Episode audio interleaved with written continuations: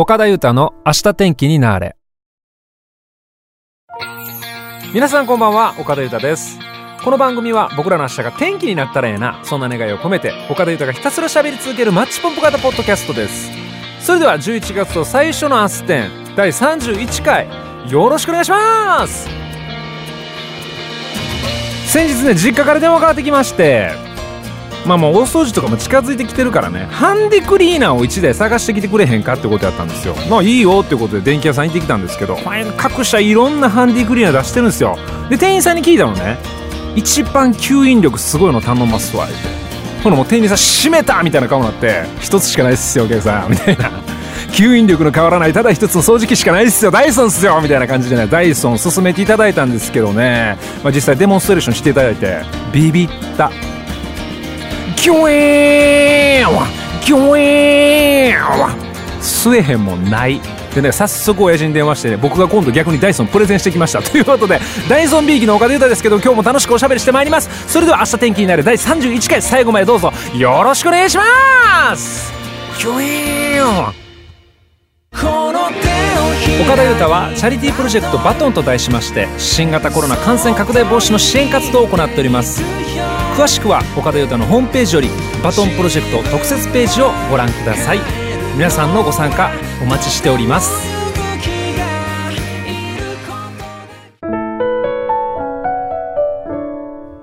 岡田裕太の明日天気になれ。世界が注目した今週のあれ。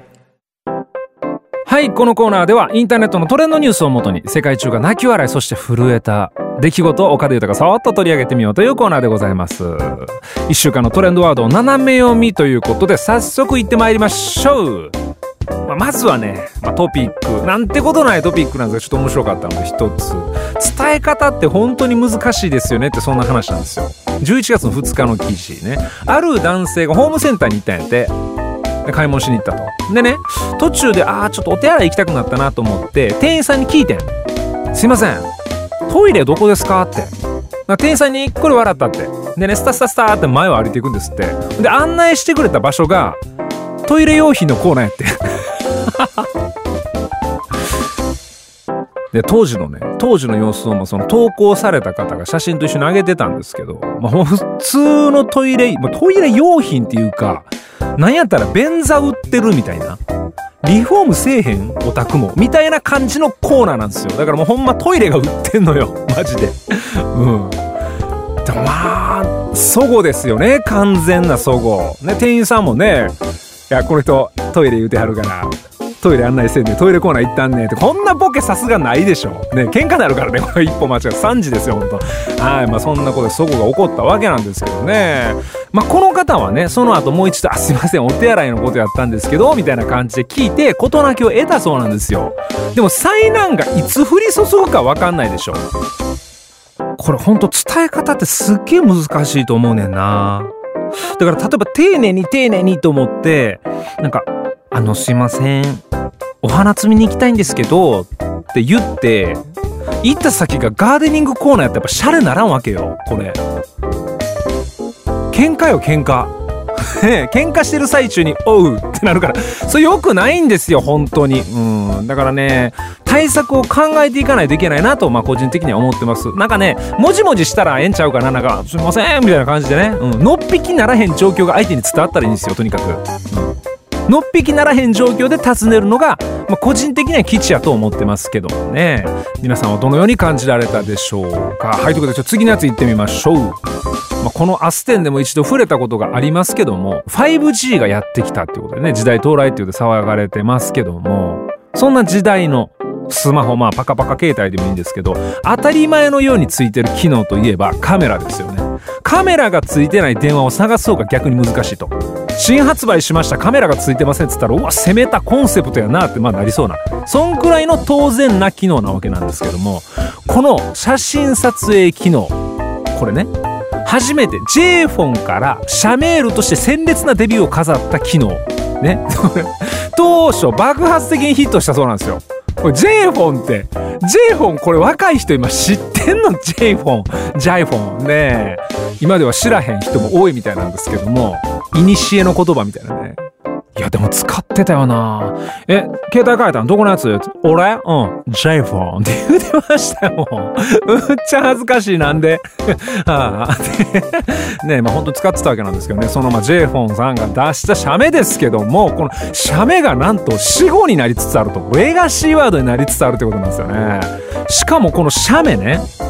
これ別の候補が存在してたっていうんですよね。まあ、こんな新聞記事がありました。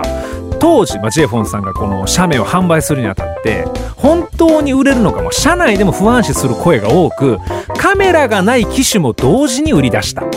まあ、結果はカメラ付き携帯の圧勝やったわけなんですけどももうその後キャンペーンが始まっていよいよ人気を決定づけたってことなんですよね。爆発的な人気になったと。で、今では写メの呼び方が定着しましたけども、当時は実は、ほにゃららとする案も真剣に検討されていたっていうんですね。このほにゃららですよ。これ、これを言いたかったの。本当に。マジよ、これ。何やと思います？ヒント。画像をメールにして運ぶ。ね。画像を郵便とか宅急便みたいなもんで運ぶみたいな意味を込められた名前。発表します。ちょっと音割れたかので離れます。答え。ガビーンそうなんです。ガビーンなんですよ、これ。すごないガビーンやで。シャメール茶でガビーンやで。で当時もガビーンっていうのが死後になってたそうなんでねそれでまあ採用されなかったということなんですけども一周回って若者たちがこの言葉にざわついてるってことなんですよねさあみんな集合集合しようはいみんなガビン取るでガビン取るでちょっと後から絶対ガビン送っていくでせーのガビーンやっぱないと思います岡田裕太の明日天気になれこれが気になって仕方がないのコーナーはい、このコーナーでは僕が最近気になって仕方がないもの、一言などを一方的に喋り続けてみようというコーナーでございます。同じく気になってしまったあなたは、もはやソウルメイトかもしれません。ということで、早速行ってまいりましょう。いや、もう秋ですもんね。11月入りましてね、街路樹たちもどんどん色づいてってますね。今宵ですね。今宵来よよう言うたもんですね。はい。ちょっと調べてみたんですけどね、東北、北陸なんかでは、まあ、11月4日、今日現在すでに見頃になってるみたいですけどね。地元の関西では、11月中旬くらいですかね。はい。見頃になるということでございます。京都の神社仏閣、いいですね。静まり返った秋の庭園音でじっくり歩くんですよ。深呼吸しながらね、散策してみたいものです。はい。ということで今日はそんな紅葉にまつわるお話でございます。秋といえば紅葉。ね。身近なものですけど、意外と知らなかったことがたくさんありました。ぜひ聞いてみてください。さあ、紅葉。もみじ狩りってよく言いますよね。このもみじ狩り。もみじの語源からお話したいと思いますね。遡ること平安時代でございます。秋になるとね、木々の葉が鮮やかに変色していきますね。そんな姿見まして古代の人々は草木染めの染料を揉み出す様子を連想していたと言われています。揉み出す。ね。これが、もみいずと言われました。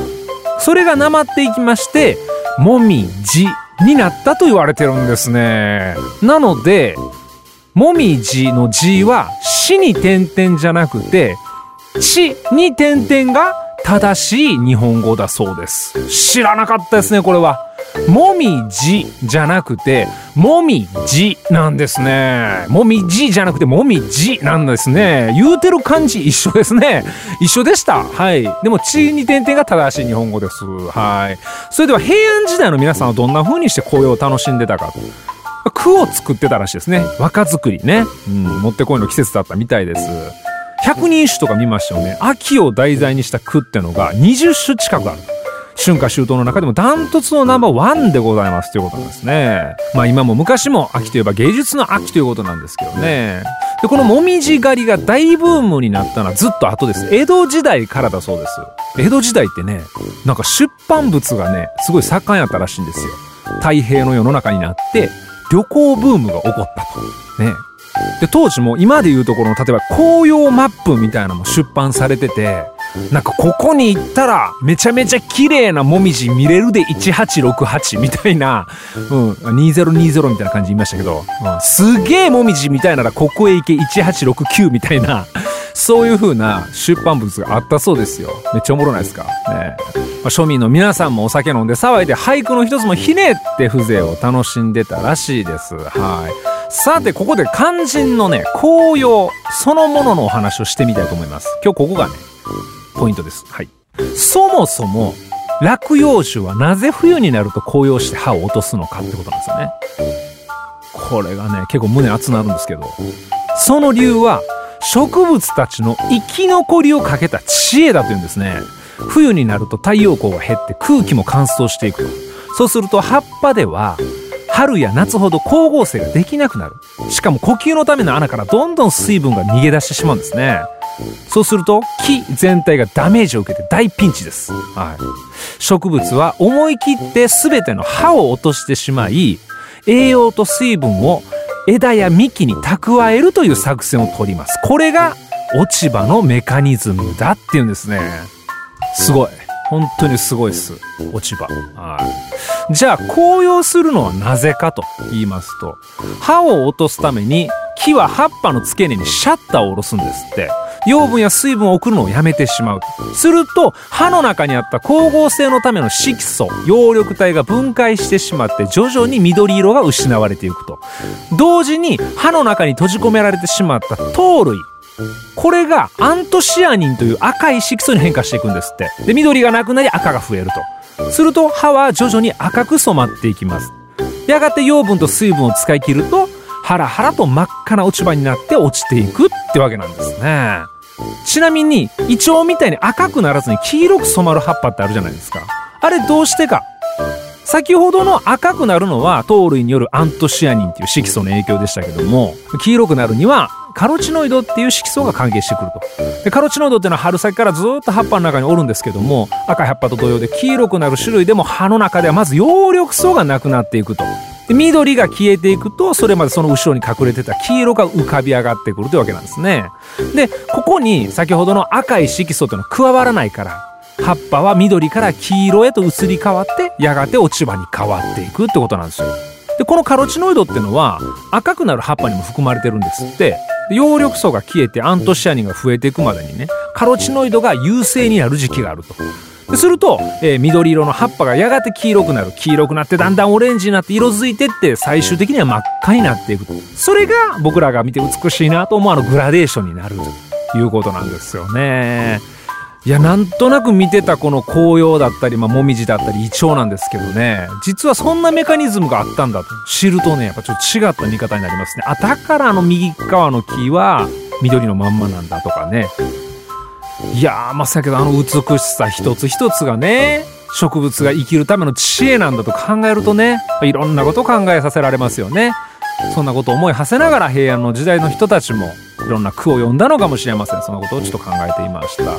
さあ最後にですね、まあ、せっかく秋なのでね、秋のちょっとトリビアみたいなことを最後付け加えてこのコーナー締めたいと思うんですけども、ここからはね、紅葉関係ねえっす。はい。ということで1個目言ってみましょう。雷が落ちた場所には、キノコが大量発生するっていうんですね。日本では昔から落雷があるとキノコが豊作になると言い伝えられているそうです。で、近年では農地のキノコに雷と同様の電気刺激を与える実験も行われており、キノコの種類によっては実際に収穫量が倍増するのだとか。キノコは美味しいですからね。えのきが食べたいですね。完全に。お鍋のえのき。鍋えのきです。みたいなね。いいですけどね。さあ次行きましょう。えのきつながりで。松茸。秋といえば松茸ですよね。こっちに花言葉があること皆さんご存知でしょうかさあ参ります。松茸の花言葉は、控えめ。そもそも花なんかと。ね。あの形、あの香り、どこが控えとるんやと。ねえ。突っ込みどころ満載ですけどね。いやでもまあ、控えめっていうのは花言葉そうですから、そこは皆さん怒らないでくださいね。はい、最後参りましょう。これはね、どぎも抜かれました。同様の、どんぐりコロコロの正しい歌詞を皆さんご存知でしょうか？はい、どんぐりコロコロ、どんぐりこうですね。はい。え？僕が今歌った歌詞が、もうすでに間違ってるっていうんですか？そうなんです。僕はね、ずっとこう思ってました。どんぐりコロコロ、どんぐりこ。転がってる感じいいじゃないですか。可愛いですよね。実はでもこれは間違いなんですね。正しくは、どんぐりコロコロ、どんぶりこ。だそうなんですね。これ皆さん知ってました？これ。どんぶりこなんやって、あれ。で、どういうことかっていうと、どんぐりがまあ転がってくると。で、どんぶりこの後につながる箇所を思い出してください。お池にはまってさあ大変。そうなんです。どんぶりこは、どんぐりが転がって池にはまる時のドブンな感じのどんぶりこなんだそうですね。これはびっくりしましたね。だから僕はそれまで転がってきたことに対するどんぐりこなのかと思ってたけどそうじゃない。その後にかかるどんぶりこだったんですね。どんぐりコロコロどんぐりこ。ブブー。どんぐりコロコロどんぶりこ。以上、秋のお話でした。岡田裕太の明日天気になれ。今週のテーマのコーナー。はい、このコーナーでは毎週テーマを決めてメッセージを募集し、皆さんからのエピソードを岡田豊が読ませていただこう。そんなコーナーでございます。今週のテーマは、私が取った一等賞でございます。さあ皆さんはどのような一等賞をお取りになったんでしょうか？早速行ってみたいと思います。え兵庫県のお住まいのピーちゃんのママさんメッセージありがとうございます。ゆうたさんこんばんは、こんばんは。私はかけっこで一等賞を取りました。小学校の高学年の頃、私はある走り方を編み出しました。この走り方というのは、かかとを地面につけずにつま先で走るようなイメージで走るんです。それからというもの、速く走れるようになり、運動会では一目置かれるようになりました。活躍は校内にとどまらず、学校の代表で市内の陸上競技会に出場し、そこでも一等賞を取りました。もしかして、将来、オリンピックにでも出れるんとちゃうか？なんて思ったりもしましたが、高校生になって、胃の中の蛙だったことを思い知りました。今では、早く走ろうとすると、足が絡まって転びます。かっこ笑い。ということでメッセージありがとうございます。いや、すごいですね。小学校の高学年で、オリジナルの走り方でしょ。天才やん。それ天才じゃないですか。振動ですよ、振動。いやー、これね、高校生なんて胃の中の数っておっしゃってますけど、そら高校にもなったいろんなとこから競合のね、もうすごい成績優秀な方が来ますからね。そんな中で優秀な成績を残されたんじゃないでしょうかね。僕ね、今ちょっと考えとったんですよ。思い浮かべてたんだけど、この方はあれだな。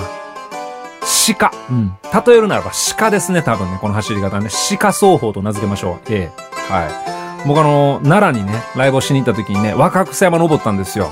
まあ、小高い山なんですけど、そこの山肌、下の方からね、鹿が群れで、ものすごい勢いで走ってきまして、その群れが、山のてっぺんにたどり着いて、そこからまあまた下っていくんですよ。急な斜面ですよ。急な斜面をどっとこどっと下っていく。ぴょんぴょん離れてましたよ。あの時の様をなぜかね、思い出しました。うん。鹿双方素晴らしいな伊藤賞おめでとうございます。はい、ということで、はい、次の方行ってみましょうか。はい、この方行きましょう。えー、大阪府にお住まいのかなさんメッセージありがとうございます。ゆうたさんこんばんは、こんばんは。私が取った一等賞は中学2年生の時の合宿でのことです。合宿のレクリエーションで、じゃんけん列車をしていた時に、トントン拍子で最後まで勝ち抜け、クラスを逆転勝利に導きました。その時は一時的でしたが、クラスのヒーローになりました。おめでとうございます。素晴らしい1位。すごいね、これ。あのね、背中に背負ってるんですよ、クラスを。ただのじゃんけんじゃねえのよ。ただのじゃんけん列車じゃねえのよ、これ。クラスを背負ってる。なんだったらこれ逆転勝利とおっしゃってますから、それまでクラスが劣勢やったんですよ。劣勢から勝ち抜いていく。これプレッシャーどんどん高くなりますからね。最初は、まあもうしゃあないってもこれ負けたらしゃあないって頑張れ頑張れみたいな感じなんやけど、一生するやん。え？勝った？がん、もうしゃあない。もう一回勝てたから good good っつって、もう勝った。来てる、来てるよ、これ。逆転ありえるよ。いけるよ、いけるよ。じゃん、勝った。マジで？いけるんじゃんフレーフレー仲間みたいな感じでさ、なんかグルーブ起こっちゃうノリやろ、これ。いや、すごいですね。そのプレッシャーに負けずにね、打ち勝ったわけですからね。いや、まさにヒーローだと思います。おめでとうございますね。その時の。えー、かなさんおめでとうございます。ということで。いや、ええ話ですね。みんなやっぱヒーローネタ持ってるな、これ。いや、いいな。はい、じゃあもうちょっと次の方で行ってみましょうか。はい。大阪府にお住まいのひさこてぃさんメッセージありがとうございます。ゆださんこんばんは、こんばんは。私が取った一等賞。それは、えー、麗しき女子高生の頃、校内読書感想文選考会で、なんと1位。嬉しいよりも一等賞で表彰されるというもどかし恥ずかしの思いです。おめでとうございます。ねえ。で、この方書かれてるんですけどね。この作品がね、その校内の読書感想文選考会を経て、さらにこの学校の外にコンテストに出てってね、ものすごい優秀な作品になられたっていうようなこと書かれてるんですよね。すごいね、本当に。えー、多感な年頃でいろいろ悩んでた時期で、自分のありのままの悲観を素直に誠実に綴った思い詰めた内容だった。え今読み返してみたら、おい自分大丈夫？やばいやんって。SNS もない時代によく頑張ったねっ。かっこ笑いと書かれてます。まっすぐな言葉が並んでたんでしょうね。それが、きっと審査員の皆さんの胸を打ったんやと思います。ゆうたさんの言葉や歌詞を聞いてキュンキュン浸透するのは、学生の時から素質あったのかな？過去笑い。私の一等賞を振り返ってからの芸術の秋、感じてみようかなということでメッセージありがとうございます。いやー、これみんなめちゃくちゃすげえ一等賞あるでしょう。俺なんかあるかな？もうありすぎて分からへんぞ、俺の一等賞。なんでそんな嘘ついたんやろ、今。全然一等賞ないよ。なんかね、今ふと思い出したんが、中学校の時に、美術の時間で、なんか木に絵描いて、全身、等身大の自分を作ろうみたいなのがあったんですよ。で、それで僕あの、まあ、頑張ってやったんですよ、がむしゃらに。んだら、全然あかんかって、まあ、正直。なんちゅうかな、自分が後々見ても、おめえ誰だよっていうような、もう本当にもう、本当にもう何の価値もないような作品になっちゃったんですね。うん、誰だよお前って。そんな顔でこっち見んなよっていう感じになったピースしてたわ、でもあいつは。で、その作品を見た時に美術の先生が、お前が、お前の作品が、一番来とるってなんか言うたんですよ。ナンバーワンって言ったんです。ナンバーワンって。何やったんやろな、あの勢いほんま。ありがとうございます、先生。はい、まず、そんなことありましたよね。まあ、あれが一等賞と言えるのかどうかって、それも甚だ疑問ですけども、そんな一等賞でございました。おめでとう、あの時の俺。はい、ということで皆さん、皆さんの素敵な一等賞、メッセージありがとうございます。その他にもメッセージいただいております。えエミリンさん、たやぴさん、うどんとメアリーさん、メッセージ、本当にありがとうございました。さて、来週のメッセージテーマなんですけども、2020年も気がついてみれば残すところあと2ヶ月。ねえ、まあ早いもんですね。今年中になんかやり残したことないかなってこの間考えてて、パッてひらめいた。ね。家庭菜園僕やってるじゃないですか。で、この間さつまいもを掘った時点で、まあある程度、まあ、綺麗く、一応収穫が終わったわけですよ。2021年になるまでに、俺、ニンニク畑作りたいってなんかひらめいちゃったんですよ。ニンニク畑。うちのニンニクは無農薬だからね。いいニンニク揃ってるよ。なんか言いたいなーと思って。物販で販売したいなって。誰が買うねん誰が買うねん、ニンニク。岡田優太のニンニク。いや、でもなんかちょっと今年やっときたいなと思って、僕ニンニク好きなんで。うん。はい。というわけで、来週のメッセージテーマは、2020年度中にやっつけたい目標でございます。皆さんはどんな目標を持ってそいつをやっつけたいと思ってるんでしょうかぜひ楽しいメッセージお待ちしております。明日天気になれ第31回目の放送お付き合いいただきましてありがとうございました。この番組は皆さんからのサポートによって成り立っております。どうぞよろしくお願いします。それでは最後に皆さんの明日が天気になりますように、そんな願いを込めて、アステンワードを放ってお別れしたいと思います !3、2、1、ガビーンそれではまた来週の配信までごきげんよう。明日天気になーれ。岡田裕太でした。